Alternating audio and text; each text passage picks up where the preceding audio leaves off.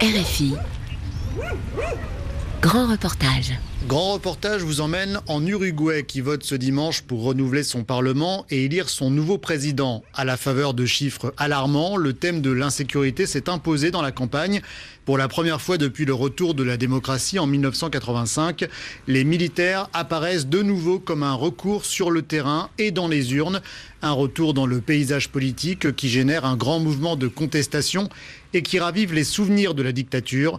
L'Uruguay est rattrapé par l'insécurité. Un grand reportage de Théo Conscience. À 30 km à l'est de Montevideo, Neptunia est une ville de taille moyenne, comme il en existe des centaines en Uruguay. Une grande route principale, croisée par des rues où s'alignent des maisons de plein pied avec jardin. Mais ici, quasiment toutes les portes affichent une pancarte jaune avec l'inscription Vecinos alertos, voisins en alerte. Pour faire face à l'insécurité croissante, les riverains ont créé en 2016 leur propre groupe de sécurité. Employée bancaire, Brenda Pereira a 55 ans est la créatrice du groupe. Elle nous accueille chez elle. Brenda nous fait visiter sa maison. Rien que chez elle, elle a installé deux alarmes et 10 caméras.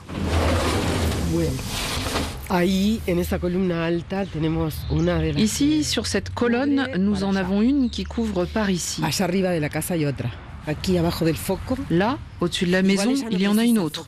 Ici, en dessous du projecteur, mais elle n'a pas besoin de lumière pour enregistrer car c'est une caméra à infrarouge.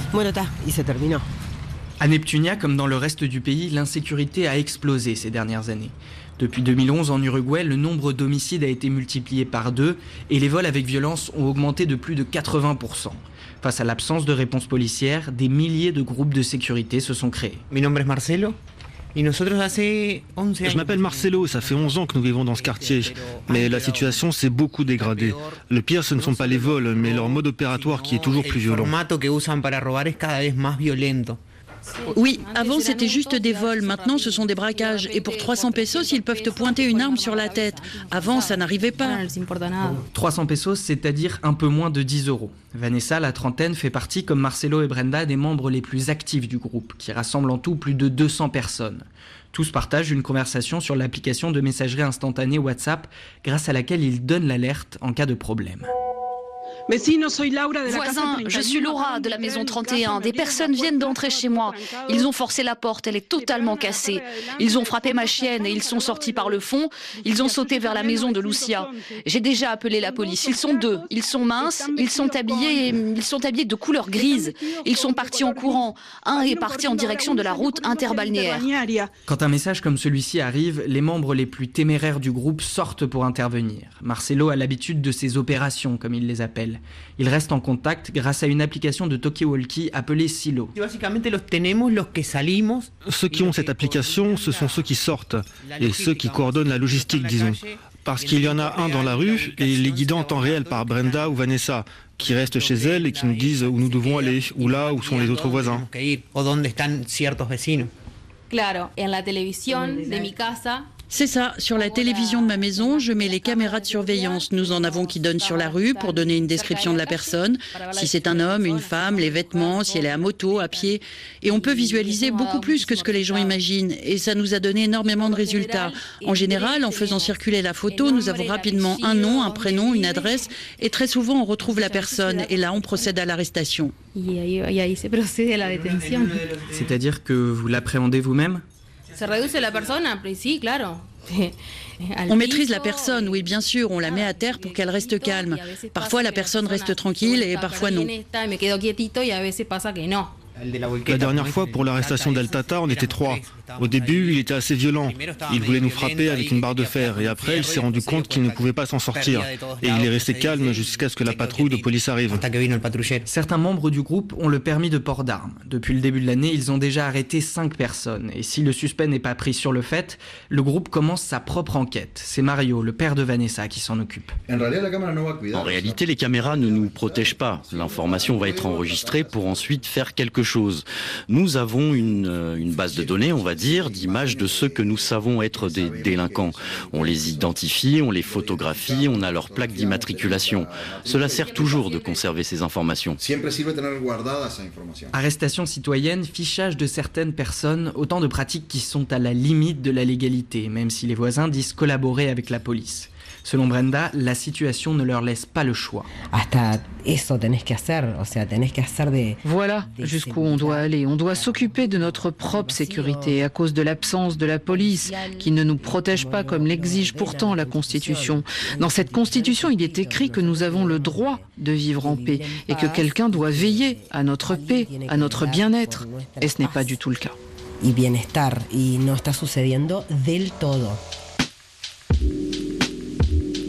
Une constitution qui pourrait bien être modifiée dans les prochains mois. Le 27 octobre, en plus de choisir leur président et leurs parlementaires, les Uruguayens devront se prononcer par référendum sur un projet de réforme constitutionnelle intitulé Vivir sin miedo, littéralement vivre sans peur. Si les membres du groupe préfèrent ne pas aborder les sujets politiques, une fois le micro coupé, certains reconnaissent qu'ils ont l'intention de voter pour cette réforme.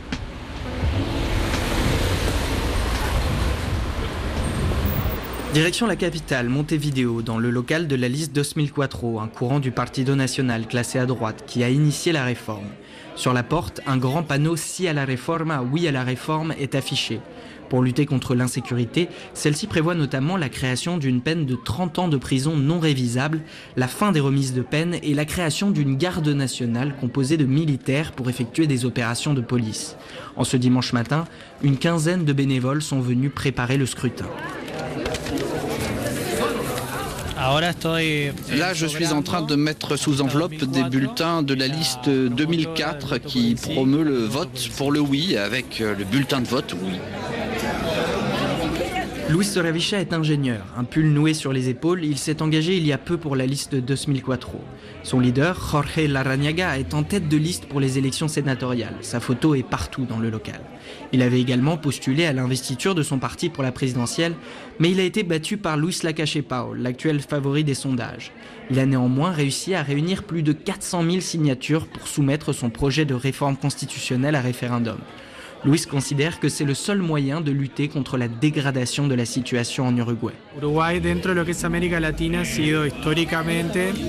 L'Uruguay au sein de l'Amérique latine a historiquement été un pays très sûr, mais avec le gouvernement actuel, il y a une culture qui s'est imposée, qui a fait augmenter la violence. Culturellement, la protection des délinquants, le ce n'est pas de leur faute, toute cette culture fait qu'aujourd'hui l'Uruguay n'est plus le pays sûr qu'il était il y a 20 ou 30 ans.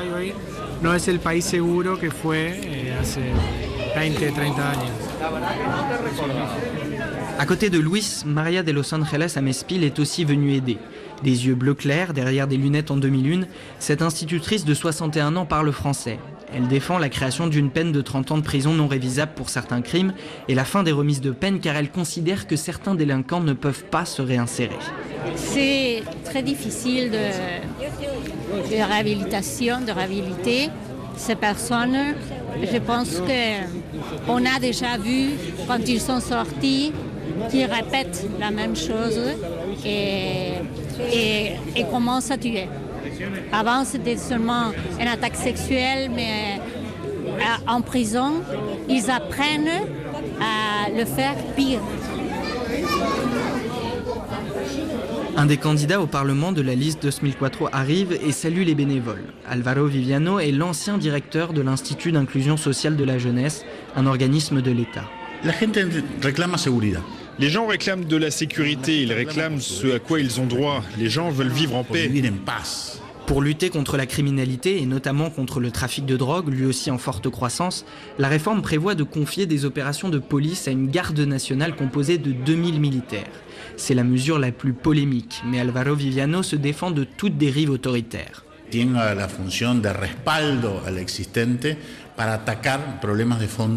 Cette garde nationale aura une fonction de soutien aux forces de police existantes pour s'attaquer à des problèmes de fond que rencontre l'Uruguay, particulièrement dans les zones les plus défavorisées de Montevideo. Ce qui permet le trafic de drogue, c'est l'absence de l'État. Dans certaines zones déclarées rouges, nous pensons qu'il faut mettre en place un mécanisme d'urgence. La société demande aux politiques qu'ils fassent la même chose. On estime que ça passe par la série de mesures qui sera soumise à référendum dans quelques jours. Un discours qui ne suffit pas à rassurer la société civile, où ce projet de réforme a généré un vaste mouvement de contestation. Le 22 octobre, dans un pays de 3,5 millions d'habitants, ils étaient plusieurs dizaines de milliers à marcher contre la réforme à Montevideo.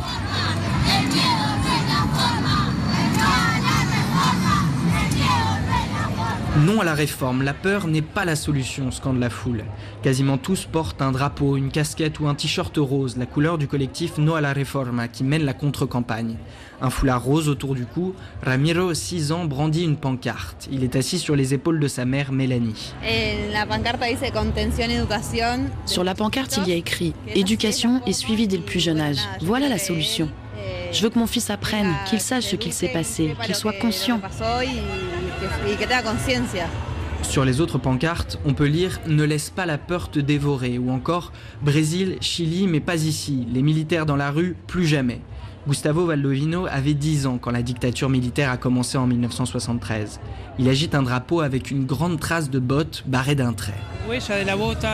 La trace de la botte a une signification très puissante, surtout en Uruguay, où nous avons eu une dictature militaire pendant de longues années. Militariser de nouveau, ce serait une grande régression pour notre société.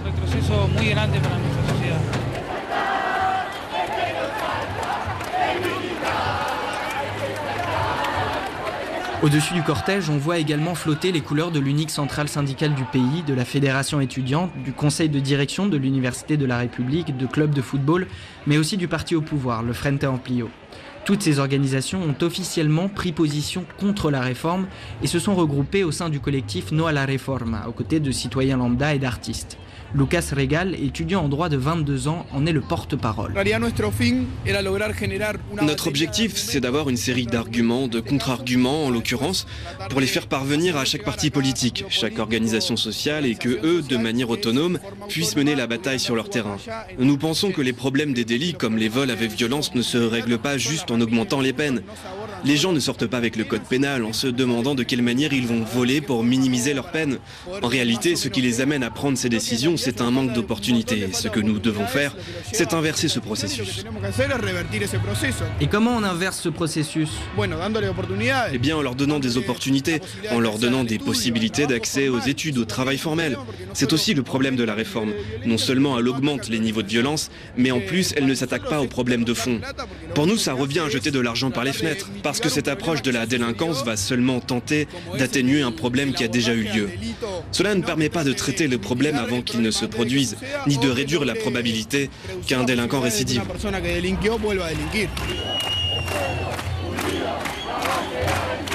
Une analyse partagée par Amnesty International Uruguay, qui fait aussi partie du collectif. Sa directrice, Inès Invernizzi, souligne qu'en plus d'être en contradiction avec les standards internationaux, cette réforme ne constitue pas un changement de paradigme, comme l'affirment ses promoteurs. Nous avons conscience que l'Uruguay traverse une période d'insécurité à cause de beaucoup de facteurs. Là où nous ne sommes pas d'accord, c'est dans la manière d'intervenir. Nous sommes convaincus que l'approche de la réforme a déjà été essayée et qu'elle ne donne pas de résultats.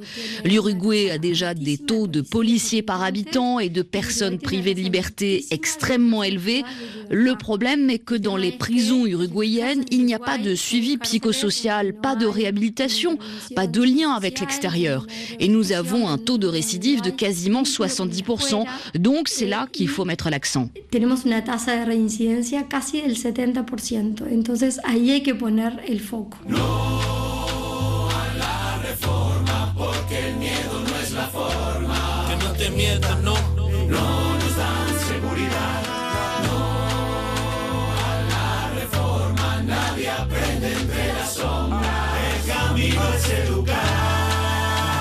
Critiqué par les organisations de défense de droits de l'homme, ce projet de réforme rouvre également les cicatrices de l'histoire uruguayenne. Parmi la foule rassemblée pour dire non à la réforme, il y avait aussi les membres de l'association Mères et Familles de disparus pendant la dictature. Dans un appartement du centre de Montevideo, des proches des 197 personnes disparues pendant la dictature militaire entre 1973 et 1985 se réunissent tous les lundis.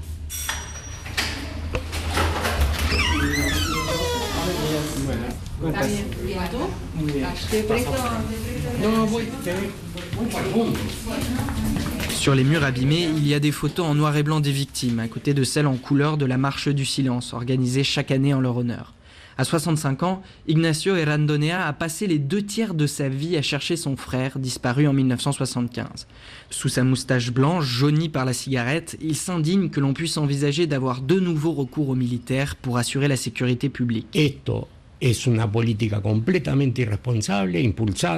C'est une politique complètement irresponsable portée par des politiques déchus qui utilisent la peur des gens pour obtenir quelques votes. Nous estimons qu'il est grave de déployer les militaires dans les rues, qui plus est avec les généraux qui sont actuellement en place.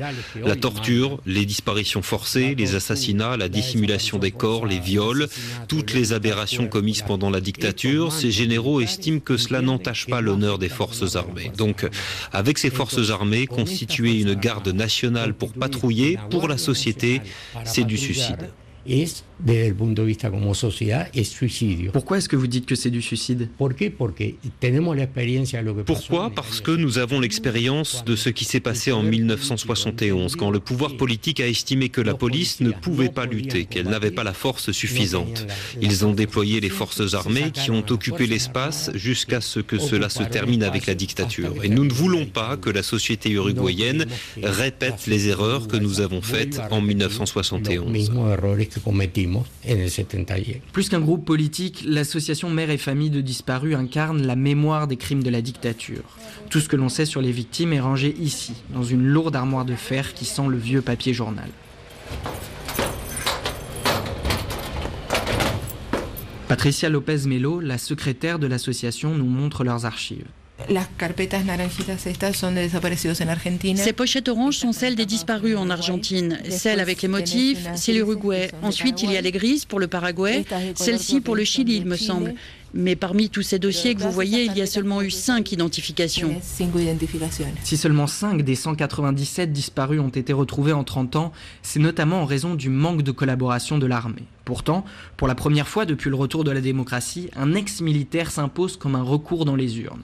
Guido Manini Rios, candidat à la présidence pour le parti d'extrême droite Cabildo Abierto, est crédité de 12% des intentions de vote. Commandant en chef des armées jusqu'en mars dernier, il a été destitué par l'actuel président de la République, Tabaré Vázquez, pour avoir remis en cause le verdict des procès des crimes de la dictature.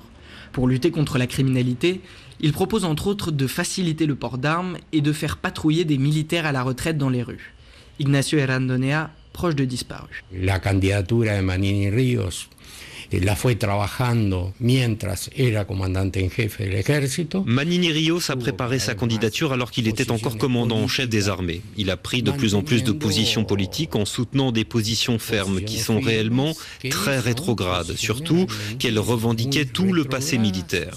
Une personne qui a été commandant en chef, qui questionne en permanence le système judiciaire, qui nie tous les crimes commis pendant la dictature et tout ce qu'ont fait les forces armées, cela nous préoccupe énormément qu'elles aient un porte-parole au Parlement. Nos preocupa enormemente que tengan un vocero en el Parlamento. Dicen que no están muertos, escúchalos, escucha, mientras se alza la voz que los recuerda y canta. Escucha, escucha, otra voz canta. Guido Manini s'est quasiment assuré d'entrer au Parlement et il pourrait même intégrer le prochain gouvernement. Le candidat du Partido Nacional, Luis Lacache-Pau, favori des sondages pour le second tour, a annoncé vouloir rassembler une opposition de droite fragmentée dans une grande coalition. L'issue du référendum sur la réforme constitutionnelle demeure quant à elle très incertaine. Après 15 ans de gouvernement progressiste du Frente Amplio, l'insécurité pourrait bien changer le visage de l'Uruguay. No son solo memoria, son vida abierta, continua y ancha, son camino que empieza. Cantan conmigo, conmigo cantan. Dicen que no están muertos, escúchalos, escucha, mientras se alza la voz que los recuerda y canta. Cantan conmigo. L'Uruguay rattrapé par l'insécurité, un grand reportage de Théo Conscience, réalisation Pierre Chaffanjon, à réécouter quand vous le voulez sur rfi.fr.